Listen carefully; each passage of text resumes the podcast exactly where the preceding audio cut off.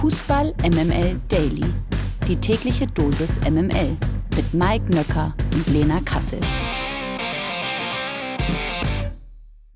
Einen wunderschönen guten Morgen, liebe Dailies, wie Lena immer so schön sagt. Heute ist Freitag, der 6. Oktober. Oktober.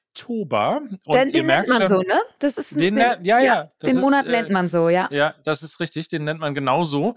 äh, ihr merkt schon, ich bin äh, wahnsinnig aufgeregt. Das liegt natürlich daran, dass das nächste Wochenende, der siebte Spieltag, vor uns steht und ähm, wir euch wieder fit machen müssen. Und äh, dazu brauchen wir natürlich zum einen meine äh, menschliche Intelligenz, nur weil ich mich heute nochmal mit künstlicher Intelligenz beschäftige, meine äh, menschliche Intelligenz und das ist natürlich keine andere als Lena Kassel. Guten Morgen, Lena. Ja, guten Morgen, äh, Mike. Und da ich ganz offensichtlich nicht deine fußballerische Intelligenz bin, sondern deine menschliche nur, haben wir uns fußballerische Intelligenz in diesem Podcast heute geholt, damit wir so ein schönes Sammelsurium heute einfach ja. sind. Und ähm, deswegen bin ich ja aufgeregt. Das ist ja ein Freund des Hauses. Das letzte Mal, als er hier war, war, also hat er mich wirklich äh, nachdrücklich beeindruckt, weil er so gut vorbereitet war. Also von daher, ich kann mich heute wieder zurücklehnen. Freue ich mich drauf. So, dann äh, hau ich mal hier auf den Buzzer und sage, Kategorie starten bitte jetzt.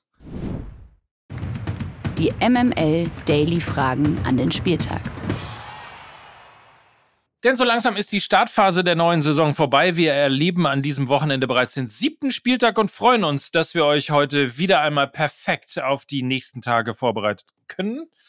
Es sind zwar nicht 90, aber wir haben verdammt gute Fragen an unseren heutigen Gast.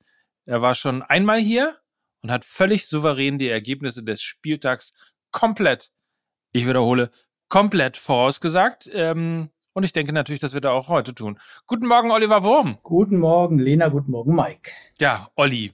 Unser Orakel quasi, Orakel Olli. Ähm, du hast ein neues Buch, vielleicht fangen wir damit mal an. Du hast ein neues Buch an den Start gebracht. Ähm, das ist mal wieder etwas ganz Besonderes. Darunter machst du es ja nicht. Ähm, erzähl uns mal ganz kurz, worum geht es und wie kam es dazu? Freue ich mich, dass ich äh, kurz Gelegenheit dazu habe. Das ähm, bezieht sich auf das Interview, was viele wahrscheinlich noch im Kopf haben, was Toni Kroos mit dem geschätzten ZDF-Kollegen Nils Kaben geführt hat nach dem Champions League-Sieg, das dann in so einem Mini-Eklat endete, so nach dem Motto, wir haben hier fünfmal die Champions League gewonnen und du stellst mir so Scheißfragen.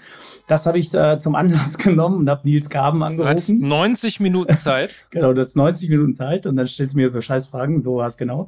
Das habe ich äh, zum Anlass genommen und habe tatsächlich zuerst Nils Kaben angerufen und habe gesagt, wenn wir daraus eine richtig coole Idee entwickeln, die am Ende noch Gutes tut, ob er dann dabei ist oder ob er sagt, das will er abhaken, da will er nicht mehr vorgeführt werden, was ich ja eh nicht vorhatte. Aber Nils Kaben, äh, Ehrenmann natürlich, hat gesagt, nee, mach mal, das ist doch witzig, wenn noch was Gutes rauskommt, umso besser. Danach habe ich Toni Groß eine achtminütige Sprachnachricht geschickt. Er äh, sagt auch und hat sich beschwert, dass nicht mehr seine Frau so lange Sprachnachrichten schickt und musste aber erstmal erklären, was ich von ihm wollte. Die Idee war zu sagen, ähm, wenn es ähm, sozusagen in 90 Minuten äh, Zeit nicht gelungen ist, äh, zwei gute Fragen zu stellen, dann versuchen wir doch mit viel, viel mehr Zeit 90 gute Fragen an Toni Kroos zu stellen. Und die kommen nicht von äh, irgendwem, sondern wir haben sie wirklich äh, eingesammelt von Yogi Löw, von Jupp Heinkes, von Jürgen Klopp. Ähm, das geht dann weiter über Roger Federer, Robbie Williams, ähm, von Barbara Schöneberger bis Günther Jauch. Also es ist wirklich so ein Potpourri an an, an tollen und witzigen und, und, und ähm, sportbezogenen Namen auch und aber auch Show, Schauspiel, äh, TV. Am Ende hatte ich dann sechs Stunden in drei Sessions mit Toni Kroos und habe ihm jede Frage gestellt. Und ich habe gedacht, na ja, der moderiert die so weg, aber es ist wirklich, es hat wirklich extrem Freude gemacht, wie viel Spaß es ihm gemacht hat. Und wir haben wahnsinnig lange gesprochen dann und ich habe daraus dann ein langes Interview gemacht sozusagen. Also 90 Fragen an Toni Kroos. Das gab es zunächst nur als PDF zum Download und dann haben aber viele gesagt, Mensch, das gehört eigentlich zwischen zwei Buchdeckel, das ist mit so einem PDF, kommt das irgendwie nicht richtig rüber. Da waren wir dann auch der Meinung und jetzt ist es im Heine Verlag erschienen. Ein ähm, bisschen spät sozusagen, wenn man so bedenkt, dass dazwischen ja noch ein anderer die Champions League wieder gewonnen hat.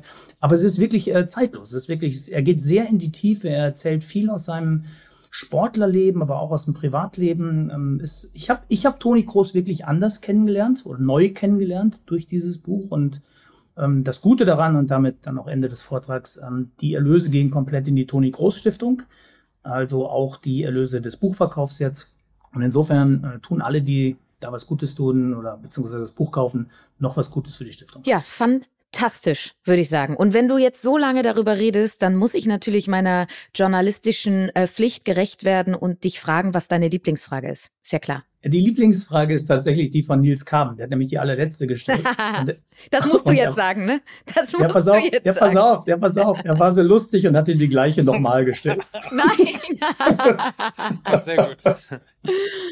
Ah, nein, nein, äh, es gibt, es gibt wirklich verschiedene. Also Wolf Fuß ist eine meiner Lieblingsfragen äh, zum Beispiel. Da, da geht es mal in so eine Schräge. Also es gibt auch welche, die ähm, sehr sportbezogen fragen. Ja, also Jorge Valdano zum Beispiel eine taktische Frage, wo er sich in welchem System am besten wie zurechtfindet und sowas. Geht richtig in die in die in die Fußballtiefe.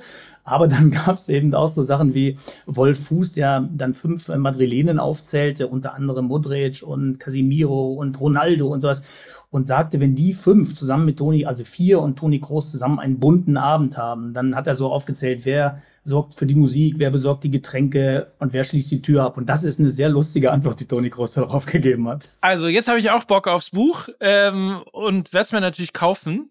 Äh, 90 Fragen an Toni Groß. Nicht in 90 Minuten zusammengeklatscht, sondern äh, mit wie immer sehr viel Liebe äh, zusammengetragen von Oliver Wurm. Ist auch ein geiles Weihnachtsgeschenk, ne? Ist ja bald ist ja bald vor der Tür, oder? Total, total. Aber Mike, wenn, wenn ich, gib mir diese drei Sekunden. Wir müssen Kai Psotter mit erwähnen und das möchte ich auch gerne machen, weil ohne ihn, ich wäre an Roger Federer und Co. gar nicht rangekommen. Also da hatte Kai Psotter, der ja auch Medienberater von Toni Kroos ist, wirklich diese Idee mit vollem Herzen und voller Leidenschaft unterstützt. Und der hat mich dann auch an meine Grenzen getrieben. Also wir haben dann am Ende auch Nowitzki und alle noch gekriegt. Das hätte ich gar nicht gewagt, da in diesen Kategorien anzugreifen. Also war wirklich ein gutes Teamwork auch. So ist übrigens der große Unterschied, ne? Wenn, wenn du anrufst, dann besorgt dir Kai Psotter irgendwie Roger Federer und sonst wen. Wenn ich ihm eine WhatsApp schreibe, dann beantwortet er sie nicht. Schöne Grüße. Nein, net, netter Kerl, Grüße und äh, absolut verdient. Antwort auf deine WhatsApp kommen morgen. ja. Ich möchte noch kurz sagen, äh, bevor du jetzt über Weihnachten redest, Mike, ich habe nächste Woche Mittwoch Geburtstag übrigens, ne? Mm, also, auch da würde ich mich ja. auch über so das kleine Büchlein würde ich mich auch freuen, ne? Möchte ich jetzt auch nur noch mal kurz platzieren. Gut zu wissen. So, dann haben wir das ja schon. Habe ich ja endlich ein Geschenk. So, dann haben wir das. Jetzt haben wir relativ lange über 90 Fragen und die 90 Minuten gesprochen und jetzt äh, wollen wir mal wirklich auch reingehen in 90 Minuten und zwar, die es heute Abend auch gibt. Borussia Mönchengladbach gegen Mainz 05. Um 20.30 Uhr ist dort Anstoß und schon vor Anpfiff steht eines fest. Mindestens eine Serie wird heute Abend reißen. Gladbach ist in dieser Saison nämlich noch ohne Heimpunkt und Mainz wartet hingegen noch auf einen Auswärtspunkt. Bei den Mainzern äh, lief in dieser Saison ohnehin noch nicht so richtig viel gut. Erst einen einzigen Punkt sammelte das Team von Bo Svensson. Zuletzt gab es sogar vier Niederlagen in Folge. Und auch Gladbachs Saisonstart lief nicht rund. Immerhin konnten die Fohlen jetzt letzte Woche in Bochum den ersten Dreier in dieser Saison sammeln. Und Olli, äh, die Frage natürlich jetzt, äh, wird die Borussia gegen Mainz jetzt eine Serie starten oder kommen die 05er ausgerechnet im Borussia-Park in die Spur. Ob Gladbach äh, stark genug ist, eine Serie zu starten, die dann ja als Serie weiterlaufen muss, das äh, weiß ich nicht. Das muss man echt noch ein paar Spieltage, glaube ich, beobachten. Ähm, sicher ist das äh, aus meiner Sicht, dass die Gladbacher Serie, also die Negativserie, reißen wird. Also sie werden dieses Spiel, glaube ich, auch relativ klar gewinnen. Das hat auch ein bisschen mit den Spielen davor zu tun. Also Mainz chancenlos gegen Leverkusen und ähm, die Gladbacher mit, glaube ich, 3-0 schon zur Halbzeit ne? Äh, in Bochum. Also die kommen ja mit einem ganz anderen Selbstbewusstsein auch in dieses Spiel rein. Und es gibt tatsächlich äh, noch zwei äh, Statistiken, die ich dazu gefunden habe. Also zum einen, das spricht ein bisschen gegen meine Theorie, dass Mainz in dem Duell fünfmal umgeschlagen ist in Folge. Und vor allen Dingen, das finde ich echt interessant, zuletzt äh, dreimal der jeweilige Gast gewann. Also das ist offensichtlich ein Spiel, wo die Auswärtsmannschaft punktet, aber ich glaube, alle Serien gehen äh, am, am, neuen Bökelberg quasi dann äh, zu Ende und Gladbach gewinnt das Spiel. So einfach kann Fußball sein, ne? Ja, na, na ja, klar. So einfach kann Fußball sein. So einfach ist Fußball aber dann doch nicht, weil ich glaube, dass Gladbach zum Beispiel ähm, jetzt eine gute Partie äh, in Bochum gezeigt hat, ähm, ist jetzt nicht vom Himmel gefallen, sondern weil sie eine Entwicklung durchgemacht haben und Gerardo Seoane, glaube ich, jetzt mittlerweile ein Puzzlebild gefunden hat, was äh, ihm gut gefällt. Und das Puzzlebild ähm, hat mittlerweile eine 3-5-2-Formation und das ist, glaube ich, so ein bisschen der Gamechanger für Gladbach gewesen, die Systemumstellung. Wir haben in den letzten Wochen das eine oder andere Mal darüber gesprochen, Mike. Ähm, jetzt war gegen Bochum das erste Mal so richtig die Doppelspitze Jordan und Plea am Start. Die haben das extrem gut gemacht, weil sie sehr, sehr unterschiedlich agieren, weil sie sich sehr, sehr gut ergänzen, weil sie dadurch offensiv unterschiedlichste Möglichkeiten haben, die Gladbacher. Sie haben auf der einen Seite Jordan, der sehr groß gewachsen ist, der sehr robust ist. Da, mit ihm kannst du auch mal ein gegnerisches Pressing überspielen, was die Mainzer auch sehr, sehr forcieren. Sie laufen ja auch durchaus hoch an. Ich glaube, da ist Jordan eine Schlüsselfigur. Und auf der anderen Seite haben sie äh, dann eben Alassane Player, der ein fantastischer Fußballer ist und so ein bisschen ja um Jordan herumspielen kann. Und ich glaube, diese Kombination tut den Gladbachern sehr, sehr gut. Und ich glaube auch, dass diese Doppelspitze alle Möglichkeiten hat, um eben die löchrige äh, Defensive der Mainzer knacken. Die sind eben seit, ja, haben jetzt schon 17 Gegentore nach sechs Spielen. Das ist natürlich ein richtiges Brett. Und ja, die Mainzer haben jetzt mit Gila Vogie irgendwie nachgelegt. Der war aber ja vereinslos, kommt aus einem Muskelfaserriss, wird also mindestens noch die Länderspielpause brauchen, um richtig fit zu werden. Und ich glaube, dass das Spiel jetzt gegen Gladbach kommt einfach für die Mainzer noch ein bisschen zu früh. Und ähm, von daher glaube ich auch, und da würde ich mich dann Olli auch anschließen, dass äh, die Gladbacher ja dieses Spiel gewinnen werden und so ein bisschen aus aus der Krise auch herauskommen. Also wir, wir Podcaster, wir helfen uns ja gegenseitig sozusagen, deswegen darf man ja auch einen anderen Podcast mal erwähnen. Ich habe diese Woche wirklich sehr, sehr interessiert zugehört beim Gespräch äh, von Tommy Schmidt in seinem Podcast mit Christoph Kramer. Und dort ging es äh, wahnsinnig detailliert. Ich könnte das jetzt gar nicht im Einzelnen so repetieren, aber ich glaube, wenn ich das Spiel am Freitag dann schaue, werde ich vieles von dem, was Kramer dort erklärt, wiedererkennen. Also extrem wichtig aus seiner Sicht, dass Jordan endlich wieder ein Spieler ist, sagt er, der vorne mal die Bälle festmacht. Also, das dass ist dann, genau das. Ja. Ne, dass sie dann ganz anders aufrücken können, ganz anders dann mit ihren Systemen nachschieben können. Und so. Also es war, wer wirklich ähm, außer MML noch einen anderen Podcast hören möchte diese Woche, der, der, dem sei empfohlen, vor dem Freitagsspiel vielleicht mal da reinzuhören. Ähm, sehr, sehr gutes Fußballgespräch einfach. Und ähm, ich habe da viel über Gladbach gelernt und gucke mir das dann am Freitag mal an, ob ich das dann auch umsetzen kann, den Gedanken und ob ich es dann auch verstehe. Dann schauen wir jetzt mal, ob du auch ähm, viel über Dortmund oder Berlin gelernt hast. Ähm, Champions League Woche war ja und beide Teams waren äh, natürlich gefordert. Dortmund hat gegen äh, Mailand gespielt, Union gegen Braga, wissen wir alles noch. Aber dummerweise Union wettbewerbsübergreifend jetzt die letzten sechs Spiele allesamt verloren. Beim BVB läuft es da vor allem in der Bundesliga besser. Die Dortmunder gewannen nämlich zuletzt dreimal in Folge. Und so ein bisschen hat es ja so ähnliche Vorzeichen wie gerade eben äh, Gladbach und Mainz. Die einen im Aufwärtstrend, die anderen immer noch in der Krise. Deswegen die Frage an dich, erwartest du von den Schwarz-Gelben den nächsten Sieg? Oder kannst du dir vorstellen, dass Union so die Abteilung munter putzen und beim BVB aus dem Negativstrudel befreien startet? Nee, kann ich mir null vorstellen, muss ich ehrlich sagen. Ähm, wenn ich zwei Spiele kombinieren könnte an diesem Wochenende und Fünfer wetten, dann wären das die beiden Borussia-Heimsiege. Ähm, ich muss aber echt sagen, ich habe am Dienstag Champions League ja auch geschaut.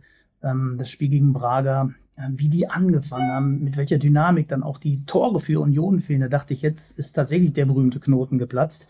Und jetzt kriegen sie vielleicht wieder den, die alte Sicherheit, die sie hatten. Und dann aber mit André Castro in der 90. plus 4, glaube ich, war es, ähm, ist das alles wieder so zusammengebrochen. Wer nachher die Interviews gesehen hat, die leeren Gesichter, dieses Ratlose auch. Und den Urs Fischer hätte ich wirklich am liebsten in den Arm genommen. Also der tat mir so leid. Ich, der sagte dann in so einem Schweizer Dialekt, ich kann es nicht imitieren, aber wie viel Schläge kann man eigentlich äh, noch bekommen? Wie viel Schläge kann man auch noch verdauen? Und er hat natürlich dann so Durchhalteparole mäßig gesagt, wir müssen das jetzt abschütteln und nach vorne gucken, aber wie soll das gehen? In Dortmund vor 80.000 wieder, die auch seit, ich weiß nicht, 25 Spielen, glaube ich, jetzt äh, nicht mehr verloren haben. Nur einmal zwischendurch, wir erinnern uns äh, in München und selbst das hätten sie wahrscheinlich verloren, wenn der Torwart nicht gepatzt hätte. Also die haben eine besondere Qualität. Und äh, das ist nicht immer zu begeistern, aber zu gewinnen.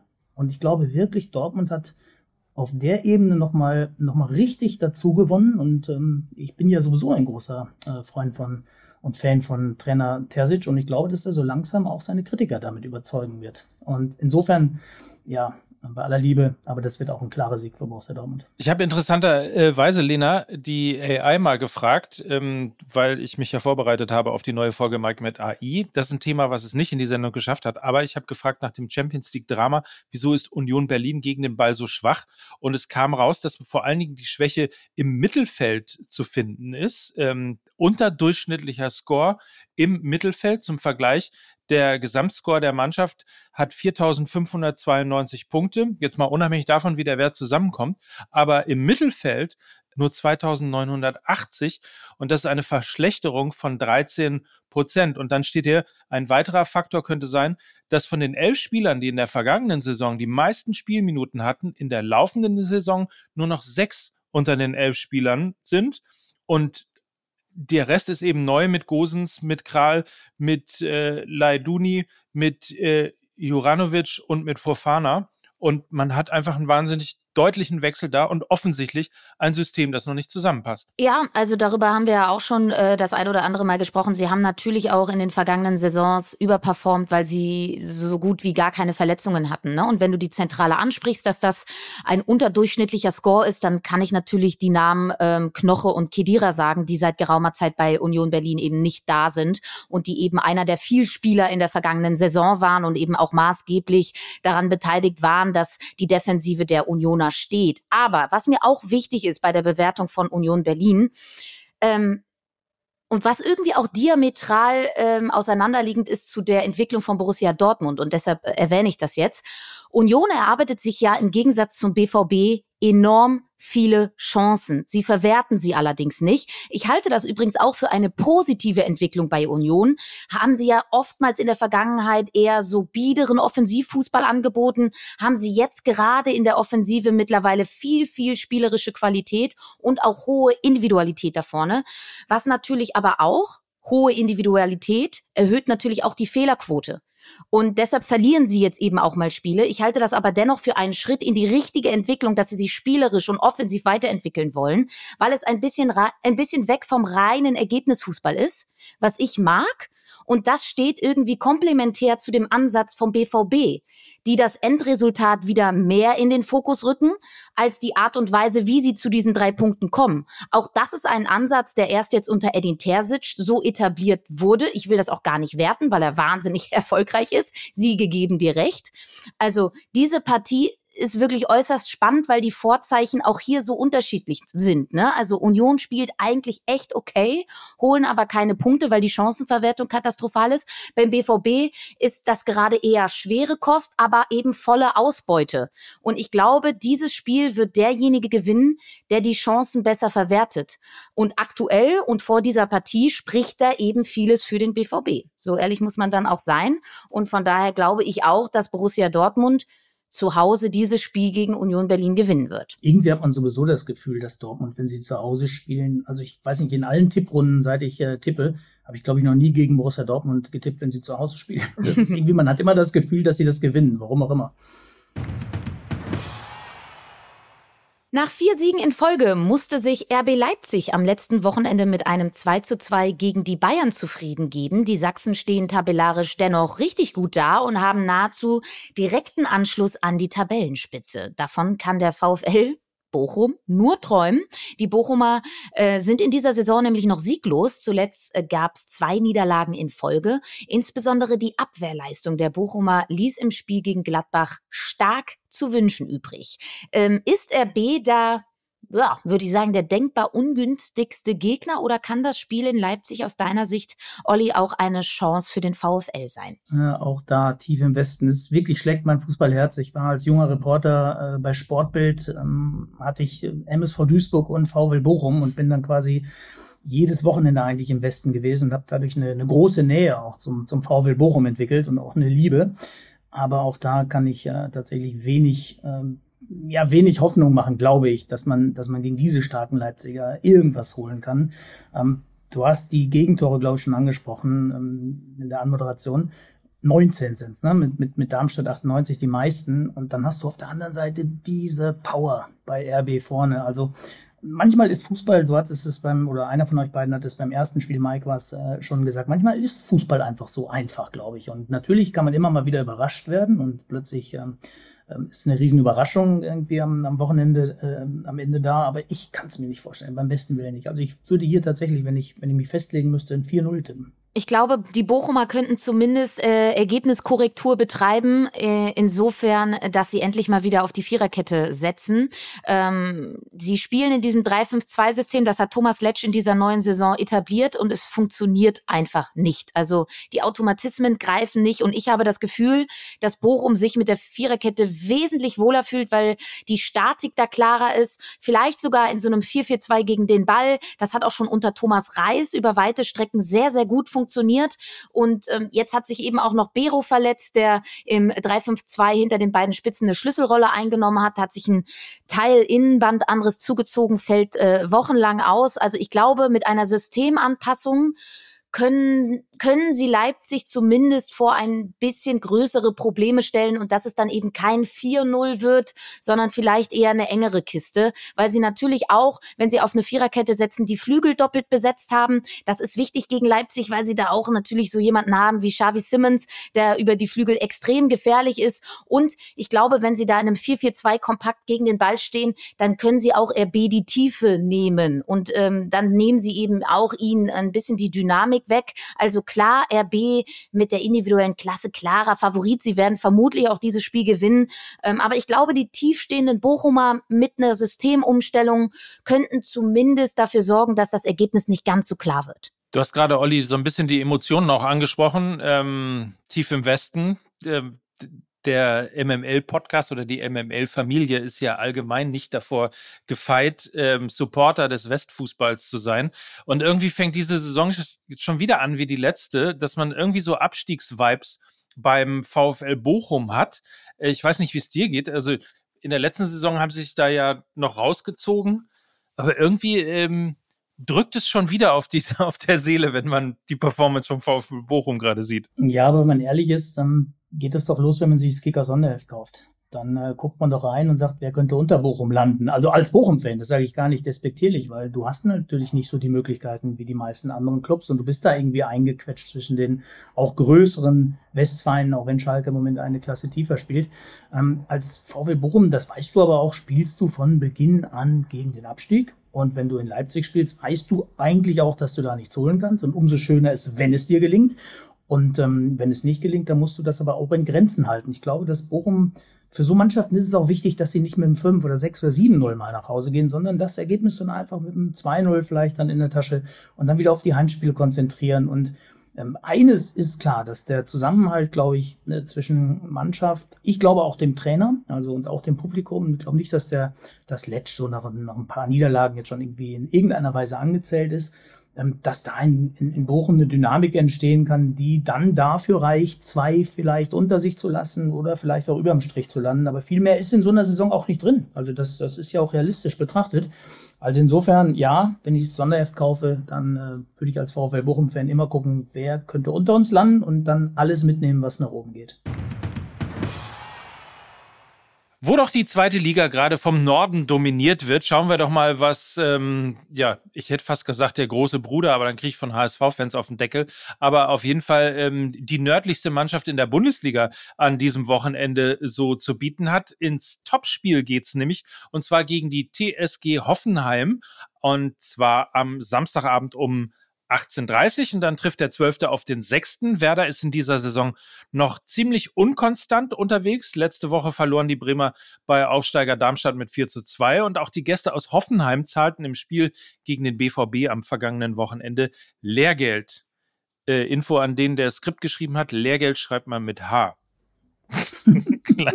Kleiner Scherz. So, die TSG jedenfalls kann äh, dennoch zufrieden sein und zwar mit dem Saisonstart. Ähm, wie gesagt, sie sind Sechster und deswegen die Frage an dich, äh, wem attestierst du da morgen größere Chancen auf einen Dreier? Erstmal muss ich den Kollegen in Schutz nehmen, Lehrgeld mit Doppel-E natürlich, weil er meinte, weil der Gästeblock ja so leer bleibt in Bremen und dann fehlt ihnen das in der Kasse. Ah, sehr gut. Hurra, das Dorf ist da. Nein, ähm, das ist wieder so ein Spiel, kleiner Spoiler aus Eigeninteresse wünsche ich mir sehr drei Punkte für Werder, weil wir gerade ein sehr schönes Projekt miteinander machen. Ähm, da schlägt dann mein Herz dann auch immer so ein bisschen auf Produktionszeit, ist die Stimmung im Verein einfach besser und die Gespräche sind leichter. Nein, also alles gut, alles äh, okay.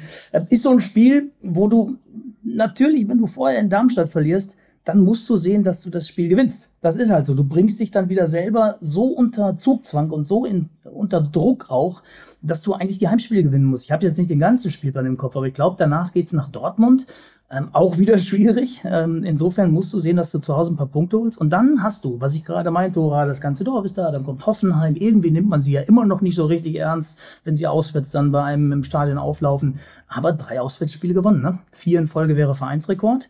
Ähm, ganz, ganz harte Nuss, glaube ich, für, für Werder. Aber sie müssen. Sie, sie, sie können sich das einfach im Moment, glaube ich, um so nicht in so einen Strudel nach unten zu geraten, musst du diesen Dreier zu Hause holen. Und insofern glaube ich schon, dass sie das auch irgendwie hingebogen kriegen. Knapper Sieg. Ja, also ähm, ich wäre gerne auch so zuversichtlich, muss ich sagen. Ähm, ich glaube allerdings, dass, also das, was Bremen aktuell spielt, hat Hoffenheim in der vergangenen Saison so gespielt. Also sie hatten ein Balanceproblem, sie hatten ein Stabilitätsproblem, sie haben aber ihre Hausaufgaben gemacht, weil sie eben mit Florian Grillitsch einen sehr körperlichen Spieler zurückgeholt haben, der für so eine Balance und auch einen defensiven Halt sorgen kann. Sie haben mit Wout Wechhorst einen Spieler geholt, der eben diese Körperlichkeit in das Spiel bringt und auch die Wiedergenesung von Grisha Prömel tut äh, Hoffenheim extrem gut. Und das sind irgendwie drei Spieler, wo, wo ich sage, dass sie dem Hoffenheimer Spiel, was äh, also Körperlichkeit und Kontur geben und auch dazu führen, dass sie mal schlechte Phasen in einem Spiel überstehen. Und da fehlt mir aktuell ein Spieler bei Bremen, der dafür da ist, wenn es in einem Spiel mal nicht so gut läuft. Und diese Person kann natürlich Keita sein. Die kurzen Auftritte von ihm haben ja auch gezeigt, dass er dieser Stabilisator sein kann, qua seines fußballerischen Talents, aber auch qua seiner, sage ich mal, Ausstrahlung und seiner internationalen Erfahrung. Aber er ist irgendwie auch ein unkalkulierbares Risiko wegen seiner Verletzungen. Er kann natürlich als Hoffnungsträger dienen. Die Frage ist, wie lange? Und ähm, dementsprechend glaube ich, also es steht und fällt ein bisschen mit der Personalie Navigator, was da am Samstagabend passiert. Also darauf würde ich mich sogar festlegen. Ja, gebe ich, gebe ich dir auch recht. Ähm, und es ist natürlich klar, wäre besser, wenn er von Anfang an fit gewesen wäre, von Anfang an in dieser Saison dabei gewesen wäre. Ähm, aber auf der anderen Seite hast du, wenn du jetzt keinen guten Start hingelegt hast, mhm. in diesem besagten Strudel bist, hast du immer noch mal so ein bisschen was in der Hinterhand. Ne? Mhm. Ne? Also der kann doch mal diesen, diesen psychologischen Impuls auch geben, dass du sagst, okay, jetzt fängt die Saison für uns an, jetzt haben wir unseren Top-Einkauf endlich an Bord. Also vielleicht gibt es auch noch mal so ein bisschen Schubkraft. Bayer Leverkusen gegen den ersten FC Köln. Das ist die Partie am Sonntagnachmittag um 15.30 Uhr und es knistert vorm Derby im Rheinland und unterschiedlicher könnten die Vorzeichen aktuell nun wirklich nicht sein. Während Leverkusen Tabellenführer ist und den vielleicht besten Fußball der Liga spielt, wartet Köln immer noch auf den ersten Saisonsieg, aber eines macht Hoffnung. Die letzte Heimniederlage musste Leverkusen im Mai gegen den ersten FC Köln hinnehmen. Für den FC ist das gleichzeitig der letzte Auswärtssieg gewesen. Wird das Derby für Köln vielleicht also doch zum Turnaround oder wird Bayer mit Xabi Alonso an der Seitenlinie einfach weiter gewinnen? Jo, ich bin natürlich wie alle im Moment äh, Leverkusen-Fan. da nehme ich jeden Modetrend mit. Und es liegt tatsächlich natürlich an Xabi Alonso. Ähm, vielleicht ein kleiner Blick zurück. Ich war im Pokal am Millantor, als sie gegen äh, Tortonia 05 Ottensen gespielt haben. Und von ersten Pokalrunden kennt man das ja. Ich meine, Ottensen ist immerhin der beste Amateurverein auf dem Papier für diese Runde offensichtlich qualifiziert als bester Amateurverein, den Pokal gewonnen der Region hier in Hamburg. Und dann läuft dieses Spiel und ich hatte die ganze Zeit den Eindruck, mein Gott, ist Teutonia 05 Orten sind stark. Das sind ja richtig gute Kicker. Und dann stand es 1-0, 2-0 und ich wusste gar nicht wie. 3-0, 4-0. Ich habe wirklich nach dem 6-0 eine Sprachnachricht an meinen besten Kumpel geschickt und habe gesagt, Leverkusen wird Meister. Leverkusen wird Meister. Und da war äh, in der Halbzeitpause gucke ich auf dieses Spielfeld und denke, mein Gott, sind die gut besetzt. Und dann stehen vor mir direkt, ich stand bei der Ersatzbank, stand da noch Tar auf, Andrich, die gingen dann alle mal noch aufs Feld. Und da habe ich echt gedacht, wow, sind die gut. Und so äh, spiegelt es ja jetzt auch die Saison wieder. Und ähm, ja, Köln im Moment natürlich äh, alles andere als ein Lauf. Also auch da, es wird wirklich ein Heimspiel, Spieltag, merke ich gerade ähm, auch klarer Sieg für Leverkusen. Du hast eben gesagt, äh, Mann ist Teutonia gut, meintest natürlich Leverkusen, aber ich glaube, diesen Effekt hatte so jeder. Nein, ne? nein, nein, nein, nein, nein, nein, Mike, das war bewusst, das ja. habe ich bewusst so gesagt. Ah. Mann ist Teutonia gut. Also normalerweise guckst du ja so Amateure gegen, gegen Bundesligisten und denkst dir, oh Gott, die haben überhaupt keine Chance, die sind langsam, die kommen in keinen Zweikampf. Teutonia hat wirklich gut gespielt. Die sind in die Zweikämpfe gekommen, die haben den Ball auch mal nach vorne getragen, die, die waren fit, die waren bis zum Schluss, waren die äh, voller Fokus auch auf das Spiel und trotzdem stand es am Ende 8-0 und ich wusste nicht, wie es passiert ist. Und das lag einfach daran, dass überall, wo die hin wollten, stand schon einer von Leverkusen und wenn der mal irgendwie nicht ganz richtig stand, stand direkt der zweite da. Also das war so beeindruckend, wie die da Pokal gespielt haben. Das, das, das war der Grund, warum ich sagte, die waren eigentlich sehr gut, Ottensen, und trotzdem war Leverkusen wahnsinnig stark. Okay, so rum. Aber dieses Gefühl, glaube ich, äh, dieses Mann, ist Leverkusen diese Saison stark, hat, glaube ich, mittlerweile, ich meine, wir haben den siebten Spieltag, ist mittlerweile, ähm, glaube ich, bei jedem Fußballfan, der die Bundesliga verfolgt, angekommen. Und irgendwie ist es so für jeden, glaube ich, so ein Aha-Effekt gewesen, dass wenn du ein Spiel von Leverkusen siehst, zum ersten Mal in dieser Saison, stehst du total baff davor und denkst, Alter, sind die. Auf der anderen, ja, ja, ja. Entschuldigung, Entschuldigung, aber ich wollte noch so diese eine Erkenntnis. Ich war wirklich nicht gut vorbereitet auf das Spiel. Und ich wusste nicht, wer das ist da vorne, dieser bullige Mann im Sturm. aber ich sah nach 20 Minuten, der ist verdammt gut. Boniface. Und, und das sind so Dinge, das, das freut mich dann, wenn man wirklich bei so einem Spiel einfach auch sieht, da hat einer mit Sinn und Verstand eingekauft, der, das ist gut zusammengestellt. Ähm, und das macht wahnsinnig Bock. Und das Ding ist so, wenn man das Spiel jetzt gegen Mainz sieht, ähm, das, ich glaube, das Gefährliche an Leverkusen gerade ist, dass sie selbst schlechte Spiele gewinnen. Und das ist ihre größte Waffe. Weil in dem Spiel gegen Mainz war Boniface kein Faktor. In dem Spiel gegen Mainz war Florian Würz kein Faktor. Und sie gewinnen trotzdem mit sechs Torschüssen 3 zu 0. Das ist das Gefährliche an Bayer Leverkusen. Dass sie selbst schlechte Spiele gewinnen. Und Jetzt haben sie natürlich unter der Woche mit Jeremy Frimpong auch noch einen weiteren Leistungsträger verlängert. Und wenn man sich die Stammelf jetzt mal anschaut, dann sind die alle, bis auf Jonathan Tah, der 2025, glaube ich, sein Vertrag aus, äh, dass sein Vertrag ausläuft, alle bis mindestens 2026 gebunden. Das heißt, wenn sie die alle verkaufen, kriegen sie auch nochmal ordentlich Geld in die Kasse, um wirklich nachhaltig dort etwas aufzubauen. Und das ist wirklich Simon Rolfes Masterclass, was da gerade passiert, dass du wirklich alle deine Leistungsträger mit langfristigen Verträgen ausgestattet hast. Es ist alles klar. Und wenn jemand sie haben möchte, der muss richtig in die Tasche greifen. Und von daher ist es auch unabhängig davon, ob Xabi Alonso jetzt nächstes Jahr zu Real Madrid geht oder nicht.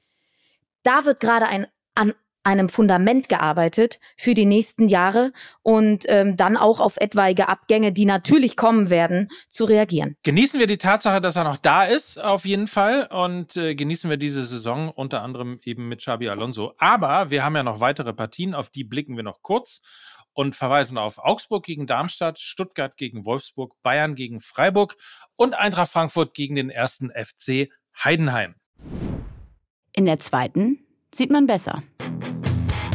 Auch in Liga 2 erwartet uns mal wieder ein heißes Wochenende. Tabellenführer St. Pauli empfängt am Samstagabend zu Hause am Millantor den ersten FC Nürnberg. Der HSV ist zu Gast bei Aufsteiger Wien Wiesbaden. Achtung, Aufsteiger. Hallo, HSV, Aufsteiger. Kommt schon wieder. Und schon heute Abend trifft der erste FC Kaiserslautern auf Hannover 96. Am Sonntag dann erwartet uns äh, noch das Duell der Absteiger, nämlich Schalke gegen Hertha. Wir wissen ja, Olli, du bist ein Fan der zweiten Liga nach acht Spieltagen. Erstes Resümee, finde ich, kann man schon mal machen. Wie fällt deines aus? Also die zweite Liga, oder wie ich sie nenne, die Oberliga Nord, wenn man nur auf die oberen vier Tabellenplätze guckt. Ähm, ja, das macht natürlich, ja klar, macht natürlich extrem Bock. Ich weiß nicht, wie man das im Moment äh, in anderen Städten Deutschlands so betrachtet, aber wenn man natürlich in Hamburg wohnt und man da mit dem FC St. Pauli und dem HSV zwei Clubs hier vor der Haustür, die, die offensichtlich um den Aufstieg mitspielen ähm, dann ist der Fokus natürlich äh, besonders groß. Wenn ich dann noch Freunde habe wie dich, die mich ab und zu zum Spiel einladen, dann geht man auch mal ins Millantor. Beim HSV bin ich Mitglied, da kriege ich eh meine Karten, wenn ich frühzeitig mich äh, bemühe. Das heißt also, ich werde diese Zweitligasaison wahrscheinlich so viele Zweitligaspiele sehen wie nie zuvor und ich lege mich fest, es wird eine Rekordsaison auch wie nie mehr danach. also ich bin begeistert, ja. Mother's Day is around the corner. Find the perfect gift for the mom in your life with a stunning piece of jewelry from Blue Nile. From timeless pearls to dazzling gemstones, Blue Nile has something she'll adore. Need it fast? Most items can ship overnight. Plus, enjoy guaranteed free shipping and returns. Don't miss our special Mother's Day deals. Save big on the season's most beautiful trends. For a limited time, get up to 50% off by going to BlueNile.com. That's BlueNile.com.